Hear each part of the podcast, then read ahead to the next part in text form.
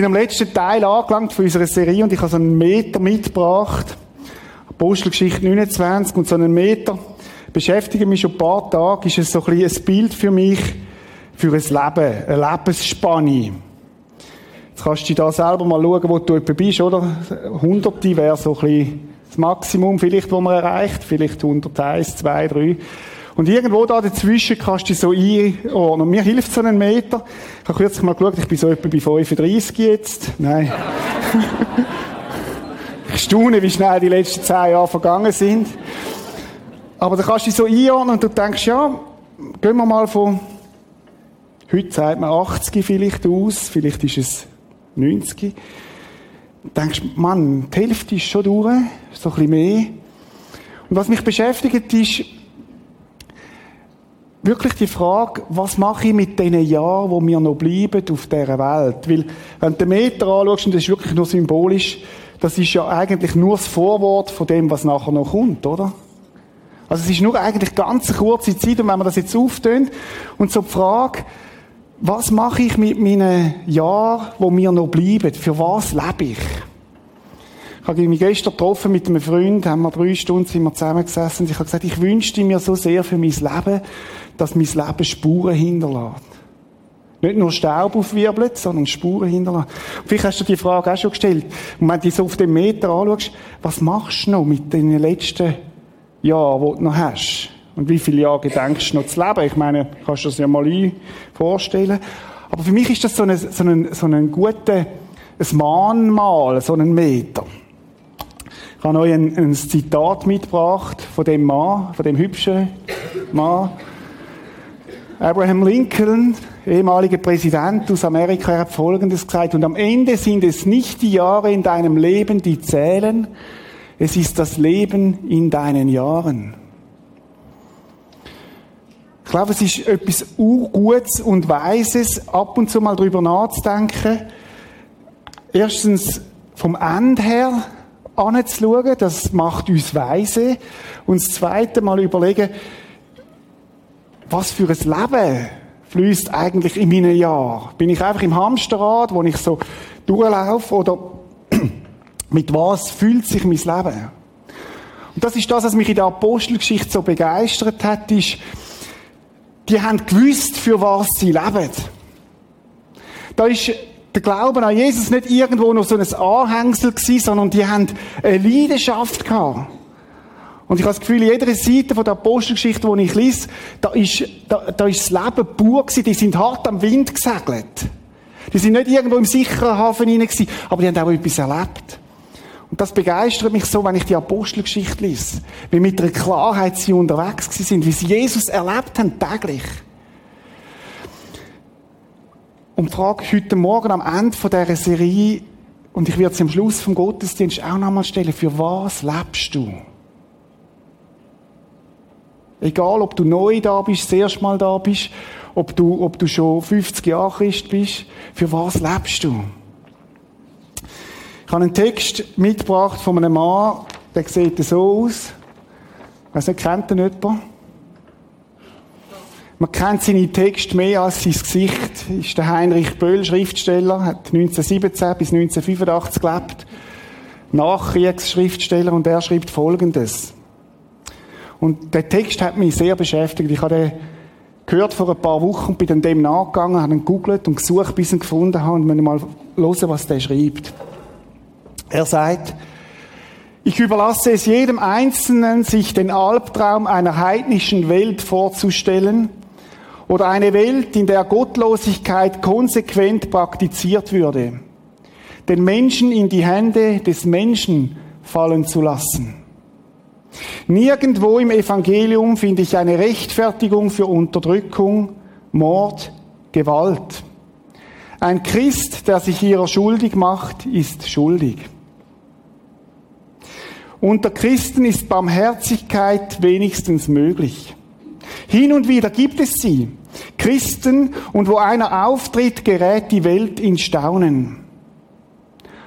Damals 800 Millionen Menschen auf dieser Welt haben die Möglichkeit, die Welt in Erstaunen zu setzen. Vielleicht machen einige von dieser Möglichkeit Gebrauch. Selbst die allerschlechteste christliche Welt würde ich der besten heidnischen vorziehen, weil es in einer christlichen Welt Raum gibt für die, denen keine heidnische Welt je Raum gab. Für Krüppel und Kranke, Alte und Schwache. Und mehr noch als Raum gab es für sie Liebe für die, die der heidnischen wie gottlosen Welt nutzlos erschienen und erscheinen. Ich glaube an Christus und ich glaube, dass 800 Millionen Christen auf dieser Erde das Antlitz dieser Erde verändern können. Und ich empfehle es der Nachdenklichkeit und Vorstellungskraft der Zeitgenossen, sich eine Welt vorzustellen, auf der es Christus nicht gegeben hätte. Ich glaube, dass eine Welt ohne Christus selbst die Atheisten zu Adventisten machen würde. Heinrich Böll. Mich hat der Text beschäftigt. Ich habe da Zusammenfassung nochmal. Unter Christen ist Barmherzigkeit wenigstens möglich. Hin und wieder gibt es sie. Christen und wo einer auftritt, gerät die Welt ins Staunen. Was für eine starke Aussage, dass das Markenzeichen der Christen Barmherzigkeit ist. Was für ein stark, wenn Christen bekannt dafür sind, dass sie barmherzig sind und barmherzig leben. Und nicht die sind, wo alles wissen, sondern die sind, wo du alles darfst sein und angenommen bist, einmal grundsätzlich so, wie du bist. Und dann der zweite Satz, ich glaube an Christus und ich glaube, dass 800 Millionen Christen, heute müssen wir sagen, über zwei Milliarden, auf dieser Erde das Antlitz dieser Erde verändern können. Das ist das, was die Apostelgeschichte so auszeichnet hat, was mich so begeistert hat an deren Apostelgeschichte. Das sind Menschen, einfachste Menschen, wo Jesus in ihnen die Welt verändert hat. Das sind nicht irgendwie top-bildete die Elite von weiß ich was, sondern das sind einfache Leute gewesen. Ganz viele von ihnen sind einfache Leute gewesen. Und Jesus hat durch sie die Welt verändert. Dort drin, wo sie gewesen sind. Und unter das möchte ich nicht gehen, Leute. Das ist, das ist die Vision, wo mir Gott und, und uns allen, die dran sind an dieser Serie, in den letzten Wochen so gesagt hat, wenn du bist ein Weltveränderer. Wenn Jesus in dir lebt, ist es ein mega Potenzial, dass deine Welt kann verändert werden Wir sind gestartet vor sechs Wochen, Peter Brütsch, wo er erklärt hat, dass Chile nicht das Gebäude ist, sondern Menschen dass Menschen die Bewegung ausgemacht haben in der Apostelgeschichte bis heute. Und dass es Menschen sind, die mutig sind und mutig der Jesus, von dem Jesus erzählt haben. Mögt ihr euch erinnern an die Szene, wo der Petrus und Johannes gefangen genommen worden sind, auspeitscht. Jeden Morgen, wenn sie duschen haben und in Nacht unter der Dusche gestanden sind, haben sie sich an die Peitschenhieb erinnert. Und sie sind aus dem Gefängnis rausgekommen und was haben sie gemacht? Sie haben von Jesus weiter erzählt. Und sie haben das also eher genommen, dass sie haben müssen leiden für ihn. Und dann der René Christen, der uns erklärt hat, wie viele Geschichte passiert ist bis heute in Rapperswil-Jona, was alles passiert ist, dass die Menschen heute noch das Evangelium hören können. Und dann der Satz, Apostelgeschichte 15, lasst uns den Heiden, die Christen werden möchten, nicht unnötige Hindernisse in den Weg legen. Steht in der Bibel. Haben leider viele Christen vergessen, dass man den Menschen, die Jesus kennenlernen nicht unnötige Hindernisse in den Weg legen, nicht Gesetze auflegen. Nur wenn du das und das bringst, dann darfst du Christ werden. Nein. Sondern dass man den Weg zu Jesus kein Hindernis in den Weg legt. Und dann letzten Sonntag das Gebet. Hilf allen, die an dich glauben, deine Botschaft ohne Angst weiterzusagen. Mit Mut. Zeig deine Macht, lass Heilungen, Zeichen und Wunder geschehen durch den Namen deines heiligen Sohnes Jesus, den du gesandt hast. Das erste Gebet von der Gemeinde, wo sie sich eins gemacht hat. Und ich hoffe, dass du es mitgenommen hast letzten Sonntag und dran bist an dem Gebet. Dran bleibst, bis es sich erfüllt und darüber aus. Wenn du die Teil verpasst hast in dieser ganzen Serie, prisma.tv, schau es nach. Weil das ist der Spirit von deren ersten Gemeinde und der Spirit, den wir uns wünschen, da im Prisma. Und heute Morgen, so als Schlusszusammenfassung möchten wir miteinander darüber nachdenken, was ist denn das eigentliche Extrakt von dieser Botschaft? Das eigentliche Essenz, so, so, wenn man es müsste, alles konzentriert weitergeben, was ist es denn? Wir möchten in ein Leben hineinschauen, wo sein Leben das verdeutlicht und wo nachher selber auch noch erzählt, was das Extrakt ist. Es ist ja so gewesen, dass die erste Gemeinde, die sind ja rasant gewachsen. 3000 Leute zum Glauben gekommen, Pfingsten, nachher 5000. Dann heisst, sie sind täglich dazugekommen. Das war eine Mega-Church. Und sie ist gewachsen und gewachsen. Und ihr könnt euch vorstellen, wenn etwas so schnell wächst, dann hat man eine Gemeindeleitung angehen und sie haben angefangen, Strukturen setzen. Das heisst, sie haben strukturelle Probleme gehabt. Und was hat man gemacht? Man hat sieben Diakone gesucht. Das heisst, Männer, die voll Heiliger Geist sind. Weil man gesagt haben, wir müssen, wir müssen uns besser strukturieren, wir brauchen mehr, die leiten. Und sie haben sieben gesucht, die da einsteigen können. Und einer davon ist der Stephanus. Stephanus ist eine von diesen Personen, wo ich im Himmel mal ein Glas Wein trinken mit. Stephanus ist einer, da heißt von dem ein Mann voll Gnade. Ein Mann voll Gnade. Ich meine, das ist eine, eine unglaublich starke Bezeichnung. Bist schon mal einem Mann begegnet voll Gnade? Mit diesen Männern ist man gern zusammen. Weil sie gnädig sind. Weil du weißt, ich kann so sein, wie ich bin. Ich muss mich nicht verstellen. Ich werde einfach mal brutto angenommen. Und der Stephanus ist einer, ausdrücklich erwähnt, ein Mann voller Gnade. Und es heißt, Gottes Kraft wirkte in ihm. Es ist Folgendes passiert mit dem Stephanus. Stephanus ist nicht die oberste Leadership-Etage sondern die zweite. Und der Hohe Rat hat sich gesagt, wir müssen ein Exempel statuieren. Das heißt, wir nehmen einen von denen und zeigen mal, tun mal ein bisschen, wir, wir, wir machen etwas mit dem, wir bringen ihn nämlich um. Und dann werden die Christen nachher endlich Ruhe geben. Das ist so das Konzept dahinter. Und was haben sie gemacht? Sie haben Leute angehört, so wie bei der FIFA, das kennen wir, oder? Dass die für einen wählen, respektive da ist es darum gegangen, dass die, dass die etwas Negatives erzählen. Dort hat die FIFA auch wieder Grenzen, also ich will niemand da jetzt treten. Aber die haben Leute angehört, die Negatives über den Stephanus sagen. Und der ist verhört worden. Müsst ihr das vorstellen? Er wird verhört und in dem Verhör steht der Stephanus auf und sagt, ich möchte euch etwas erzählen. Und er setzt im Alten Testament an und er nimmt absolut kein Blatt vors Maul und er erzählt ihnen, dass Jesus ist der Retter, der, den ihr gekreuzigt habt. Der ist für euch gekommen.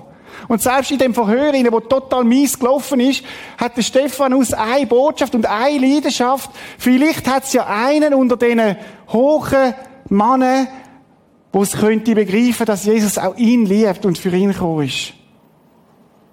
Und er konfrontiert sie mit der Wahrheit. Und wenn mit der Wahrheit konfrontiert wird, wirst, gibt es zwei Möglichkeiten, die du machen kannst. Entweder du flüchtest, oder du stellst dich ihr.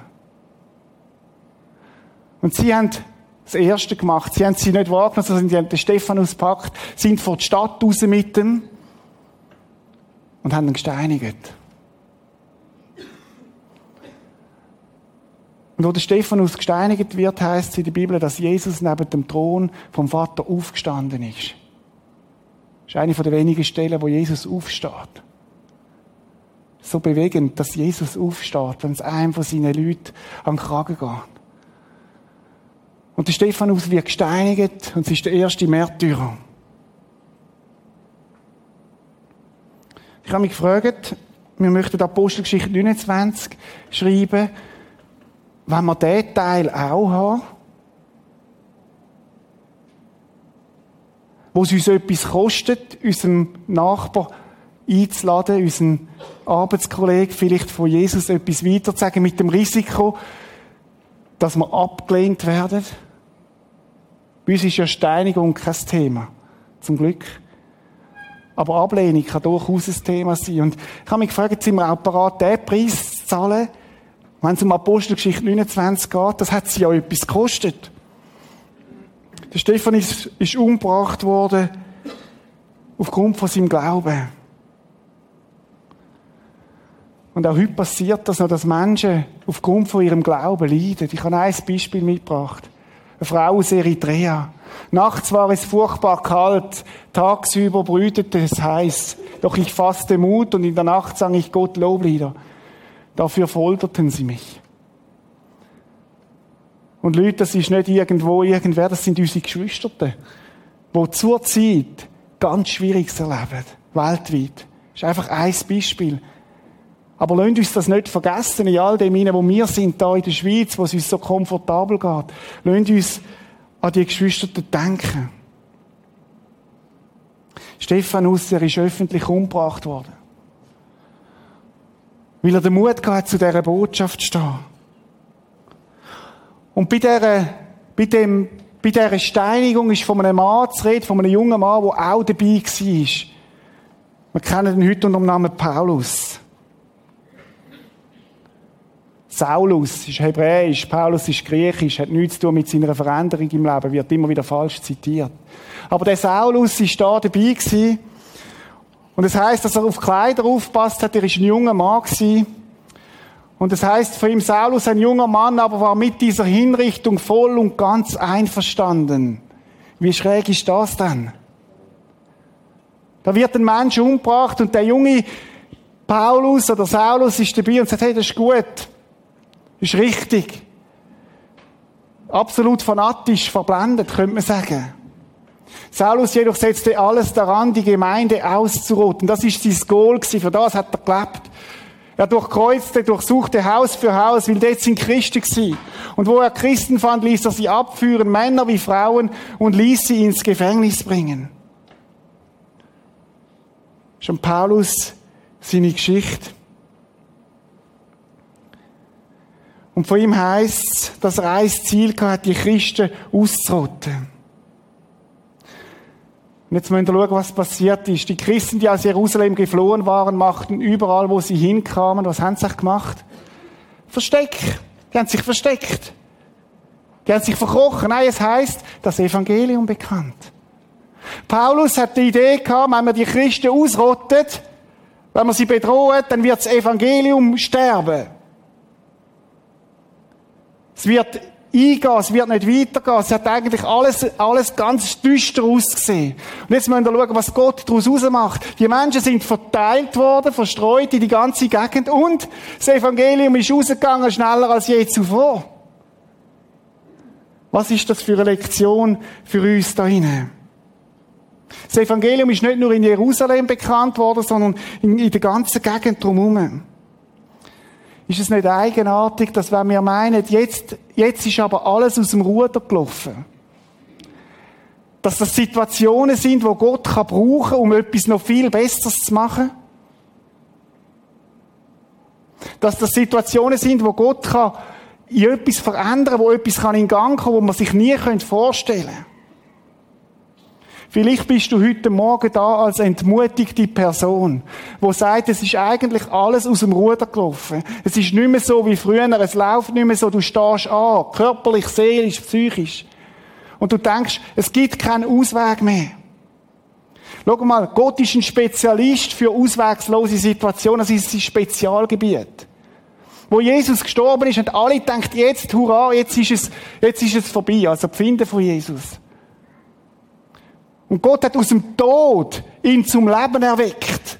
Und hat ganz neue Perspektiven reingegeben, die nur Gott kann geben Und wenn du heute Morgen da bist, entmutigt, weil du mit dem Leben nicht klarkommst, und das gibt's so was im Leben, ich kenne das selber, wo du das Gefühl hast, es ist alles drunter und drüber, dann macht die Rechnung nicht ohne den Wirt, und der Wirt heißt Jesus Christus, wo die Situation kann verändern kann.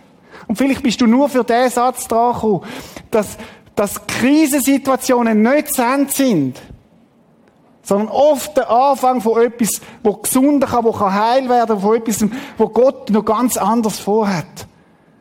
Er ist der Spezialist für das. Speisung von den 5000, zwei Fisch, fünf Brot. Aha, wir können es nicht füttern, die Leute. Jesus tut das Wunder. Christen verfolgt bis aufs Blut. Jetzt ist das Ende der Gemeinde. Und Jesus lag Gemeinde wachsen wie nie zuvor. Die Geschichte geht weiter. Und wir werden jetzt in die Geschichte hineinschauen. Ich will mit euch nichts anderes machen als Bibel lesen heute Morgen. In die Geschichte hineinschauen. Saulus aber schnaubte noch mit Drohen und Morden gegen die Jünger des Herrn. Ich stelle mir den Saulus vor wie einen Muni, wo so, so, durch, durch, wo so durch die Nase durchschnauft und eine Aggression, einen Zorn gehabt hat und ging zum hohen Priester und bat ihn um Briefe nach Damaskus an die Synagogen, damit der Anhänger des neuen Weges, Männer und Frauen, wenn er sie dort fände, gefesselt nach Jerusalem führte. Der hat eine Vision, ich will die Christen vernichten. Was mir auffällt, ist in dem Text ist ein kleines Detail. Anhänger des neuen Weges. Die haben nicht Christen, äh, die haben nicht Christen geheißen damals. Die haben nicht, nicht irgendwie gemeint geheißen, sondern sie haben geheißen Anhänger des neuen Weges. Und ich habe mich gefragt, warum heißen die Anhänger des neuen, des neuen Weges? Ich bin dann suchen und ich bin auf eine Antwort gekommen. Theologen streiten sich. Meine Antwort ist die. Jesus sagt, im Johannes 14 aufgeschrieben, sagt er etwas Interessantes. Er sagt, ich bin der Weg. Ich bin der Weg. Niemand kommt zum Vater denn durch uns. Und das ist ihre Mission gewesen, das ist ihre, ihre, ihre Leidenschaft gewesen. Und sie sind Anhänger gewesen von dem Jesus, von dem Weg. Oder wenn wir jetzt nochmal, nochmal zurückgehen. Anhänger von dem Weg, vom neuen Weg. Das hat sie auszeichnet. Gehen wir einen Schritt weiter. Als er nur nach Damaskus unterwegs war und die Stadt schon fast erreicht hatte, leuchtete plötzlich vom Himmel her ein Licht auf. Von allen Seiten umgab ihn ein solcher Glanz, dass er geblendet zu Boden stürzte. Gleichzeitig hörte er, wie eine Stimme zu ihm sagte, Saul, Saul, warum verfolgst du mich? Hä? Der hat ja nicht Jesus verfolgt, der hat doch Gemeinde verfolgt. Der hat doch die ersten Christen verfolgt. Warum sagt Jesus da, Saul, warum verfolgst du mich? Und dann heißt, wer bist du, Herr? fragte Saulus. Die Stimme antwortete, ich bin der, den du verfolgst, ich bin Jesus. Achtung. Jesus sagt, wenn du meine Leute verfolgst, wenn du meine Christen, meine Kinder verfolgst, dann verfolgst du mich.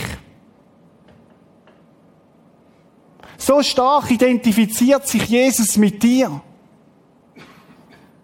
Wenn du Kritik erntest, Ablehnung überkommst, weil du zu Jesus stehst, dann geht es nicht zuerst um dich, sondern geht es um ihn. Und er sagt, ich bin der, wo du verfolgst.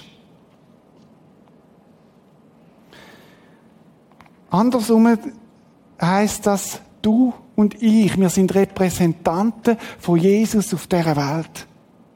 Du bist Kopf, Hand, Fuß, Zunge, Ohr.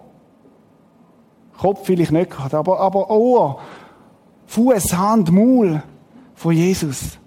Nicht du allein, so gut bist du auch wieder nicht, aber wir miteinander. Wir miteinander repräsentieren den Körper von Jesus. Und wenn uns jemand Leid tut, antut, dann tut Jesus, tut er Jesus Leid an. Ich bin der, wo du verfolgst, ich bin Jesus. Gemeinsam repräsentieren wir Jesus. Ist das nicht, nicht kräftig?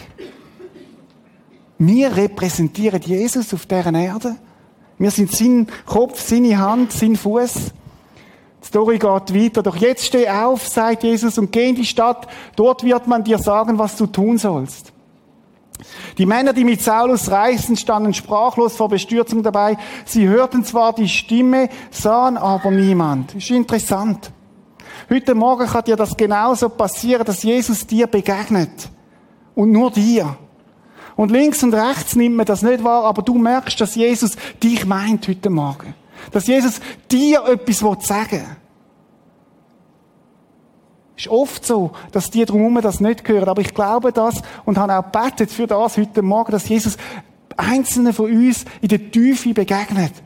Und dann bis wach, wenn das passiert heute. Saulus richtete sich vom Boden auf und öffnete die Augen, aber er konnte nichts sehen. Seine Begleiter mussten ihn bei der Hand nehmen und nach Damaskus führen. Drei Tage lang war er blind. Und das ist typisch für den Saulus, wenn er etwas macht, dann richtig. Und er aß nichts und trank nichts. Das Leben ist total erschüttert gewesen. Jetzt bin ich unterwegs in eine Richtung und ich meine, ich mache es richtig und dann kommt der Strahl und die Stimme und sie ist nicht mehr wie vorher. Wo du plötzlich merkst, jetzt bin ich vor die Heiligkeit von Gott gestellt. Es ist nicht mehr wie vorher. In Damaskus lebte ein Jünger Jesu namens Hananias. Zu ihm sagte der Herr in einer Vision, Hananias. Ja, Herr, erwiderte Hananias. Interessant. Gott bereitet den Saulus vor. Und gleichzeitig orchestriert Gott etwas ganz anderes da eine mit dem Hananias, einem verfügbaren Jünger, einem, wo Jesus nachgefolgt ist. Achtet darauf, wie Gott schafft. Gott schafft oft so dass er etwas vorbereitet und dich und mich mit im Game haben. Und er sagt, geh in die gerade Straße. Gerade Straße, können heißen Zürcher Straße. Das ist ein Hinweis, dass es ein historischer Text war, die hat es nämlich gegeben. Befahl ihm der Herr und fragte ihn im Haus des Judas nach einem Saulus aus Tarsus. Du musst Folgendes wissen. Saulus betet und in einer Vision hat er gesehen, wie ein Mann namens Hananias in sein Zimmer tritt und ihm die Hände auflegt, damit er wieder sehen kann. Wow, super Botschaft. Ich darf zum IS-Führer. Und darf ihm verkündigen, dass er falsch liegt. Halleluja. Ist das nicht spannend, mit Jesus unterwegs zu sein? Wisst ihr, wie es dem gegangen ist? Ich wüsste, wie es mir gegangen ist. Jesus Nimm den René.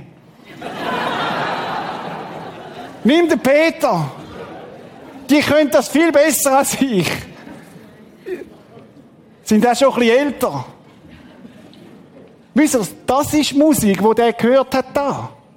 Wenn wir mal schauen, was er nachher gesagt hat. Herr, entgegnete Hananias, von den verschiedenen Seiten habe ich erfahren, wie viel schreckliche Dinge dieser Mann in Jerusalem denen angetan hat, die zu deiner Gemeinde gehören.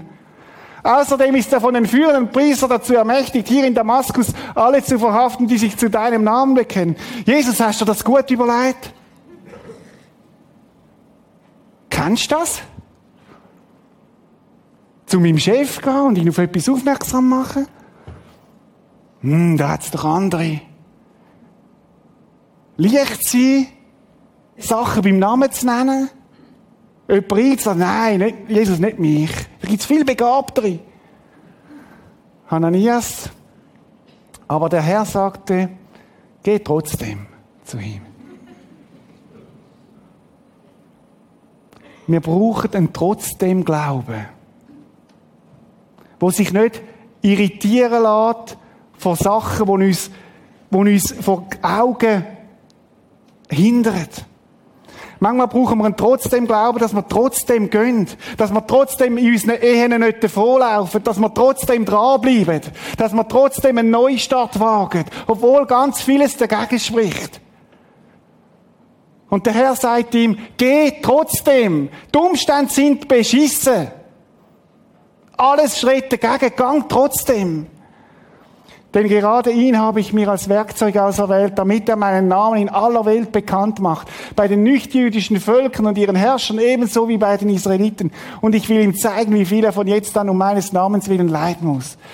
Er, Gott weht der Hananias ein. Und das habe ich, glaube vorletzten Sonntag schon mal gesagt. So ein Freund möchte ich sein von Gott wo ihn einweiht in seine Pläne. Und dass Jesus sagt, Reto, schau mal, ich zeige dir noch ein bisschen mehr, damit du kannst sehen. Aber Leute, das hat etwas zu tun mit Intimität mit Jesus. Es hat etwas zu tun, dass ich ihn suche, dass ich, dass ich Jesus frage, Jesus, was denkst denn du dazu? Was ist dir wichtig? Und nicht nur zu Jesus kommen, Jesus schenk mir, tu mir, bind mir, beschütze mich, bewach mich, mach mich. Sondern Jesus, was willst du? Und dorthin sollen wir uns bewegen, dass wir in die Beziehung hineinkommen zu Jesus, wo Jesus uns kann, kann, kann in, in, in die engste Freundschaft hineinnehmen und sagt, darf ich dir ein Geheimnis anvertrauen? Ich habe einen Plan. Ich habe einen Plan mit dem Chef. Ich habe einen Plan mit dem Arbeitskollegen. Und weißt du was? Du spielst eine wichtige Rolle da drin. Und dann heißt's, da machte sich Hananias auf den Weg und ging in jenes Haus. Hananias ist ein trotzdem Jünger gewesen. Ein trotzdem Nachfolger. Das steht so undramatisch da. Ich kann mir vorstellen, dass er zittert hat und, und angespannt war. Leute, wenn ich Leute einlade, ich sage euch das mal jetzt plaudere ein bisschen aus der Schule, wenn ich Leute einlade aus meinem Bekanntenkreis, dann geht der Puls bei mir regelmäßig höher. dann bin ich angespannt. Dann bete ich und sage, Jesus, heute Morgen bitte, tu du etwas. Das ist nicht einfach nur so easy, das kostet auch ein etwas. Und beim Hananias, der ist ganz bestimmt auch mit zittrigen Knie gegangen. Er legte, das ist so, die sind da so schnell, oder? Er legte Saul die Hände auf und sagte, Saul, mein Bruder. Hey, der sagt ihm, du bist mein Bruder, bevor der sich für Jesus entschieden hat. Was ist denn das? Der hat einen Fürglauben gehabt für den Mann, eine Liebe, eine Gnade, wo, wo Vorschussgnade war. Und Vorschussgnade ist bei Jesus immer zu finden. Der hat ihm die Hand auf die Schulter gesagt, hey Saul, mein Bruder, hat ihm eigentlich eine Vision vermittelt. Er sagt, du wirst mein Bruder in wenigen Sekunden. Und leiten das auf, auf Ding. Und dann der Herr selbst, Jesus, der dir auf deiner Reise hierher erschienen ist, hat mich geschickt. Er möchte, dass du wieder sehen kannst und mit dem Heiligen Geist erfüllt wirst. Paulus, Gott hat mit dir Großes vor. Wann hast du das letzte Mal jemandem gesagt, Gott hat mit dir Großes vor? Gott hat noch eine Vision für dein Leben. Leute, das sollten wir einander viel mehr sagen. Weil Gott ein Gott ist, der Grosses mit unserem Leben vorhat. Lasst uns nicht einfach nur kleine Brötchen backen, sondern glauben wir an, füreinander, Gott hat noch Grosses vor mit dir. Was dir gesagt kürzlich, Urs. Urs, Gott hat noch Grosses vor mit dir. Im selben Augenblick war es, als würden Schuppen von Sauls Augen fallen. Er konnte wieder sehen. Saulus stand auf und ließ sich taufen. Puh. Der hat verstanden, wer Jesus ist. Und alle, die noch nicht getauft sind, müssen mal schauen, der stand auf und ließ sich taufen. 15. Mai. Der hat keine Sekunde zögert. Also ich weiß nicht, ob er sich am 15. Mai getauft hat, aber bei uns ist Taufe am 15. Mai. Das ist für den klar gewesen. Ich muss nicht noch in der Heiligungsstufe 98 erreichen und dann darf ich mich dann taufen lassen, sondern ich, das Einzige, was ich brauche, ist, ich muss Gnade angenommen haben. Und dann lasse ich mich taufen, weil ich von der sichtbaren und der unsichtbaren Welt jedem klar machen, ich gehöre zu Jesus Christus. Und es hat im Fall Kraft. Es hat Kraft, wenn du von der sichtbaren und der unsichtbaren Welt dich zu Jesus bekennst, öffentlich. Und nachdem er etwas gegessen hatte, hat sich zuerst Staufel im nüchternen Zustand, kehrten seine Kräfte zurück. Sowohl physisch wie auch geistlich. Hat er neue Kraft bekommen. Da begann er auch schon in die Synagogen der Stadt zu verkünden, dass Jesus der Sohn Gottes ist. Was für eine was für ein, für ein Eifer. Der hat verstanden und hat gesagt, jetzt müssen es andere auch wissen. Es kann nicht nur für mich sein, die Gnade. Andere müssen es auch verstehen. Und er ist aufgestanden und hat angefangen zu verkündigen. Als Saulus, alle, die Saulus hörten, waren außer sich vor Verwunderung. Das kann ja gar nicht sein. Ist das nicht der, der in Jerusalem mit unerbittlicher Härte gegen jeden vorging, der sich zu diesem Jesus bekannte, sagte sie.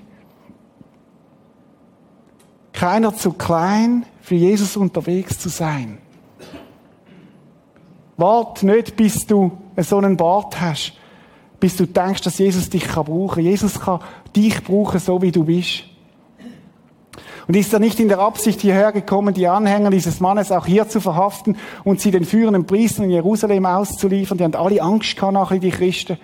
Saulus jedoch trat mit immer größerer Entschiedenheit auf der, der ist gewachsen in dieser, in dieser Leidenschaft, in dieser Entschiedenheit und brachte die Juden, die in Damaskus lebten, in größte Verwirrung, weil er überzeugend darlegte, dass Jesus der Messias ist.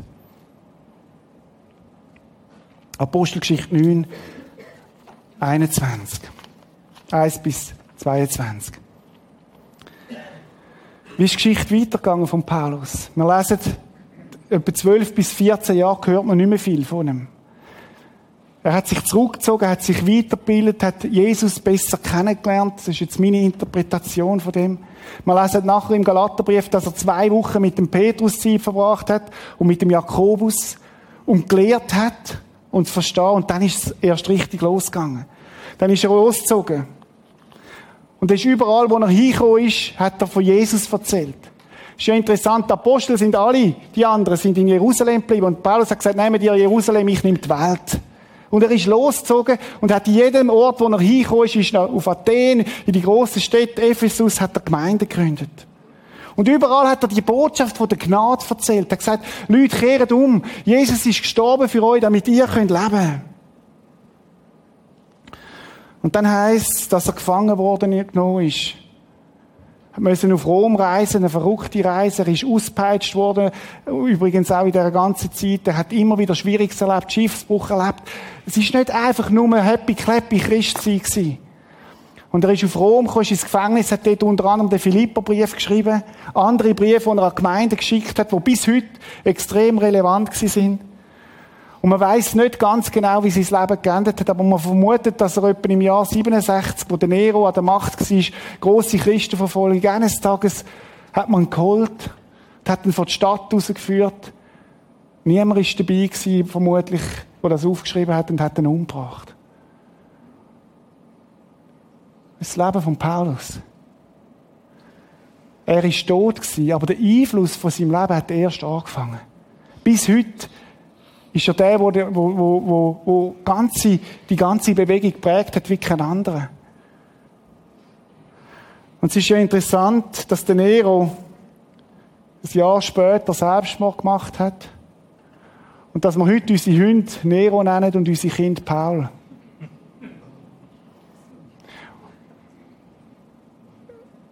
Ist das nicht spannend?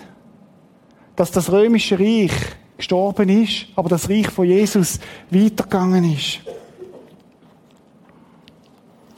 Und der Paulus hat aufgeschrieben, was die Essenz ist vom Evangelium. Die möchte ich euch jetzt noch anschauen. Er hat aufgeschrieben, was ist es denn? Was ist die Kernessenz vom Evangelium? Jetzt müsst ihr nochmal geschwind ein bisschen wach bleiben. Er sagt, Geschwister, ich möchte euch an das Evangelium erinnern, das ich euch verkündet habe. Ihr habt diese Botschaft angenommen, sie ist die Grundlage eures Lebens geworden. Und durch sie werdet ihr gerettet, vorausgesetzt, ihr lasst euch in keinem Punkt von dem abbringen, was ich euch verkündet habe. Andernfalls werdet ihr vergeblich zum Glauben gekommen. Seid bliebet bei dem Evangelium. Und jetzt müsst ihr schauen, was er sagt. Zu dieser Botschaft, die ich so an euch weitergegeben habe, wie ich sie selbst empfing, gehören folgende entscheidenden Punkte. Und jetzt bringt er die Essenz für das, was er gelebt hat, für das, was er, was er leidenschaftlich unterwegs ist und sagt, es sind vier Sachen, die man beachten muss. Und das ist die Essenz vom Evangelium. Erstens, Christus ist in Übereinstimmung mit den Aussagen der Schrift für unsere Sünden gestorben. Weißt du, was das heißt? Gott sagt Ja zu dir. Und er sagt, ich bin gestorben für deine und deine und deine Schuld. Ich habe zahlt dafür. Er wurde begraben, das ist das Zweite. Er wurde begraben und drei Tage danach hat Gott ihn von den Toten auferweckt. Gott hat ihn aufgeweckt von den Toten. Und Leute, das ist nicht einfach ein Geistesauferstehung gewesen wie man es manchmal denkt. Sondern er ist lieblich, mit Fleisch und Blut, vom Tod auferstanden. In Übereinstimmung mit der Schrift. Als der Auferstandene hat er sich zunächst Petrus gezeigt. Der hat sich gezeigt, er ist ihm begegnet und gesagt, hey, hoi Petrus, da bin ich. Ich lebe.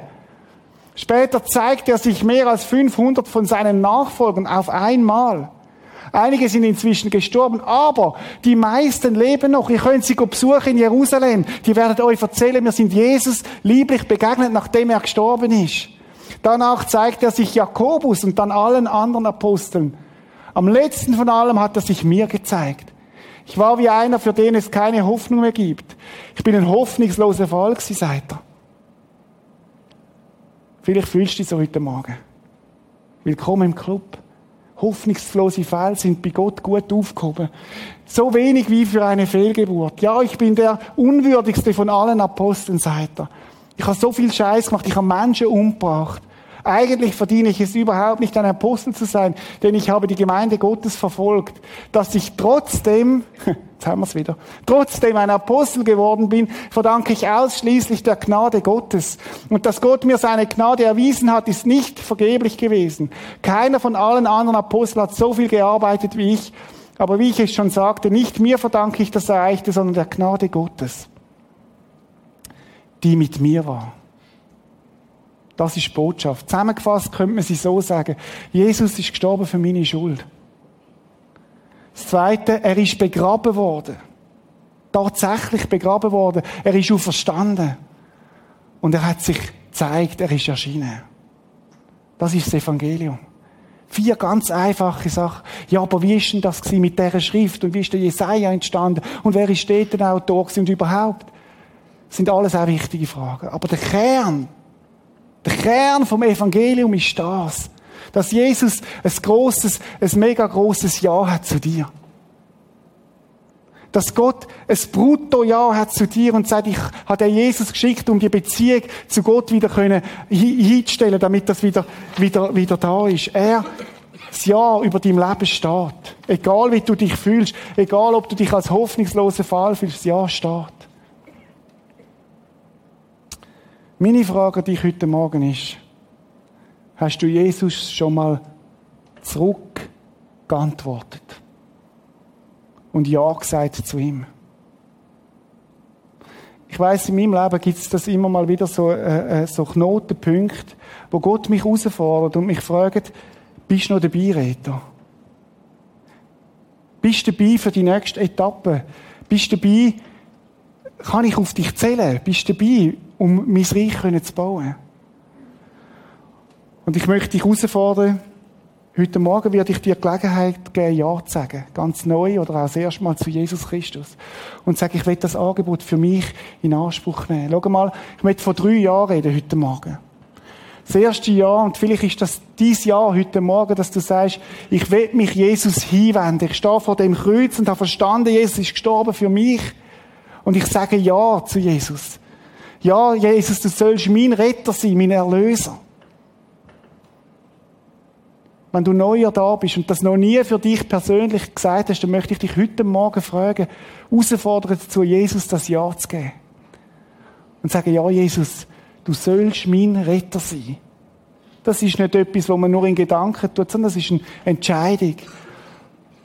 Oder du hast, wenn du geheiratet bist, hast du vermutlich auch nicht nur in Gedanken geheiratet. Sondern du hast deiner Frau oder deinem Mann gesagt, ja, ich will. Und es hat das Ja-Buch von deinem Partner, der gesagt hat, ja, ich will. Und dann ist es zusammengekommen. Und das Ja von Gott haben wir vorne gesehen, das steht. Das ist das erste Ja. Aber vielleicht bist du heute Morgen da und es gibt eine nächste Ebene. Das ist, ja, Jesus, du sollst nicht nur mein Retter sein, sondern du sollst auch mein Herr sein. Hä? Jesus als mein Herr? Herr heißt, er ist Herr und ich bin unter ihm. Ist auch ein hierarchisches Verhältnis. Ja, Gott ist der Herr. Und manche Christen sind nie über das erste Jahr hinweggekommen. Wir sagen, ja, Jesus als mein Retter, das ist schon gut für die Ewigkeit. Aber Jesus als mein Herr da in dem Leben, wo darf regieren, wo darf über meine Zeit, über mein Geld, über meine Beziehungen, der Herr sein. Und wo ich sage, Herr, wenn du der Herr bist, dann los ich auch auf dich, was du meinst dazu. Nicht, weil ich, weil ich muss, sondern weil ich weiß, dass du es gut meinst. Gibt es Lebensbereich in deinem Leben, wo Jesus nicht dein Herr ist? Gibt es Lebensbereiche in deinem Leben, wo Jesus der Herr war, aber wo du das wieder weggenommen hast und gesagt hast, ich will selber mein Herr sein da drin? Dann könnte es sein, dass Jesus in diesen Sekunden an dein Herz klopft und sagt, lass mich Herr sein in deinem Leben, weil ich besser weiß, was du brauchst, als was, was du selber meinst. Ist Jesus Herr über dein Portemonnaie? Oh, ganz heikel. Könnte es sein, dass du geizig unterwegs bist und Jesus sagt, in dir sehe ich einen großzügigen Mensch? Wie wunderbar ist das denn, wenn Menschen voll Gnade sind, wenn Menschen großzügig sind, wenn Großzügigkeit auch ein Ausdruck ist von dem, was wir erlebt haben. Könnte es sein, dass Jesus sagt, lass mich Herr sein über den Bereich? Vielleicht ist es deine Ehe, wo wo du bis jetzt immer selber gewurstet hast und wo ganz neu mal dein Ehepartner und dich selber angehst und sagst, Jesus, ich schaff's selber nicht. Bist du mein Herr da drin? Und weil du mir vergeben hast, gang ich an und vergib am anderen. Nicht, weil er es verdient hat, sondern weil ich selber von dieser Vergebung lebe. Das heisst Herr sein.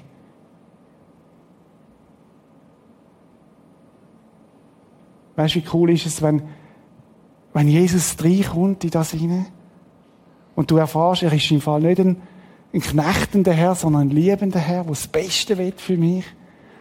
Vielleicht ist das dieses Jahr heute Morgen. Es gibt noch drittes. Jesus sende mich. Das wäre das Jahr vom All-In. Alles, Herr, soll dir gehören. Gib mich dir an mit allem, was ich bin. Nimm alles. Erstens kann ich eh nie nichts mitnehmen, soll alles dir gehören. Was? Nicht nur 10%? Ja, alles. Was? Nicht nur der Sonntagmorgen? Ja, alles. Nicht nur mein Büro? Nein, alles. All in. Ich habe nie Roulette gespielt, aber das habe ich schon gemacht. Und wenn Jesus sagt, alles, wenn du ihm alles gibst, dann werden deine Hände leer und er kann dir alles geben. Und wenn du ihm eine Hand gibst, ist auch okay, aber dann kann er dir auch nur eine Hand fühlen. Ich möchte in eine Zeit hineingehen, wo du allein von Jesus bist. Und ich möchte dich mit diesen drei Ja vor ihm sein lassen. Das sind drei Möglichkeiten, wo du heute Morgen Jesus kannst antworten. Und ich gehe davon aus, dass verschiedene Ja für verschiedene Personen heute Morgen dran sind. Lass uns eine Zeit haben, vor Jesus jetzt. Wo er in dein Leben hinein darf reden, wo er dir, wo er dir, dir darf begegnen. Weil sein Ja über deinem Leben steht. Michel leitet uns ein bisschen mit Musik und wir sind einfach so vor Jesus.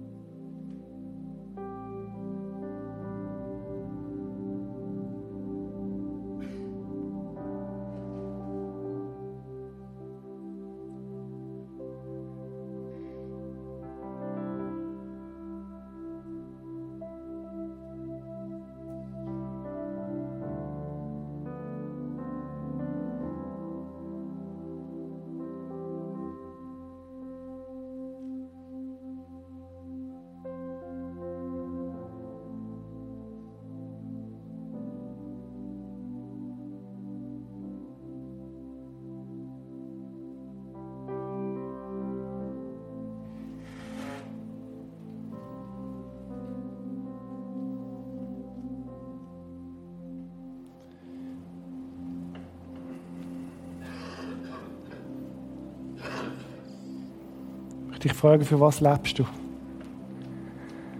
In meinem Leben hat es immer wieder so Knotenpunkte gegeben, wo Jesus mich wie vor ein neues Jahr gestellt hat. Die Beziehung so neu da war und Jesus mit mir über meine, seine Beziehung zu mir und meine zu ihm geht hat und gesagt hat, Reto, gehen wir die nächste Etappe miteinander. Und es hat auch Moment gegeben, wo wo ich gewisse Lebensbereiche wie, das, so, wie das Leben manchmal ist, so ausklammert von ihm, wo ich nicht mehr reinlassen habe. Gesagt, das gehört jetzt aber mir, Jesus. Und Sportschau ist mir im Fall und die nimmst du mir nicht weg. Also Jesus hat nie gesagt, er nimmt die Sportschau weg. Aber du weißt, was ich meine. Und vielleicht ist heute Morgen für den einen oder anderen wirklich dran, so ein neues Jahr zu setzen. Und wenn dein Christsein lau geworden ist in den letzten Jahren, so, es plätschert so vor dich hin, dann möchte ich dich heute Morgen auffordern, dein Leben wie ein Paulus neu Jesus anzugeben und zu einem trotzdem Christ zu werden. Vielleicht bist du schon da in, der, in dem Segment bei 70 rum. Und es könnte heißen, dass Jesus sagt, hey, ich habe im Fall noch viel vor mit dir. Aber ich brauche dieses Jahr, dass du es nochmal ganz neu festmachst heute Morgen und mir angibst. Ich möchte das jetzt so gestalten. Wenn du heute Morgen Jesus willst, ein Ja geben dann steh doch jetzt einfach auf als ein Zeichen, Jesus, das Ja von mir sollst du haben, in dem Bereich, wo, wo du heute Morgen kannst und willst geben. Und ich will nachher beten für dich, wenn du das erste Mal Ja sagst zu Jesus, steh auf jetzt. Du sagst, ja, Herr, mein Herr, oder ja, sende mich, dann steh auf, jetzt ist der Moment vom Aufstehen.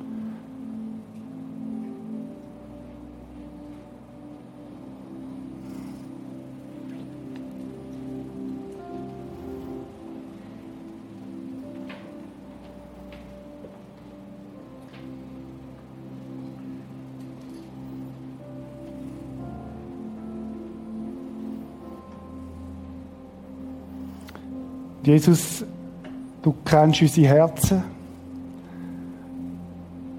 Du weißt, was uns beschäftigt und du siehst jedes einzelne Jahr heute Morgen. Ich bete für die, die heute Morgen sagen, ja, Jesus, ich will mich dir hinwenden. Du sollst mein, mein Retter sein, mein Heiland. Und wenn das dies Jahr ist, dann sag doch einfach so still vor dir jetzt, Jesus, ja, bist du mein Retter, mein Heiland. Vergib du meine Schuld und erfüll du mich mit dem Heiligen Geist. Ja, Jesus, bist du mein Retter und Heiland. Vergib du mir meine Schuld und erfüll mich mit dem Heiligen Geist. Ich möchte für die beten, die heute Morgen sagen, Jesus, du sollst mein Herr sein. Vielleicht in einem Lebensgebiet, ganz neu, wo, wo du heute Morgen wieder den Finger drauf gegeben hast. Oder sanft gesagt hast, gib's mir an. Dann sag einfach, Jesus, bist du der Herr dort in dem Bereich? Bist du mein Herr?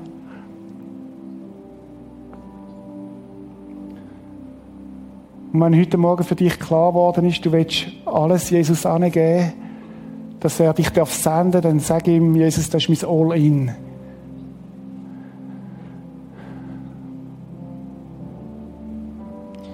Und Vater im Himmel, ich möchte dir so danken, dass du nicht ein Gott bist, der überfordert, sondern ein Gott bist, der sich freut an unserem Ja.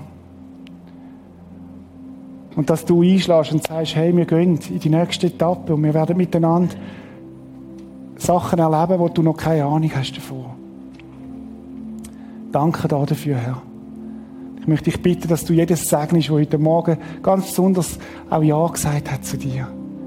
Wo es auch Mut gekostet hat. Und jetzt komm du rein dort, Jesus, durch deinen Heiligen Geist und füll du neu aus und stärk du und gib du Freude an dir, Jesus, am Evangelium. Amen.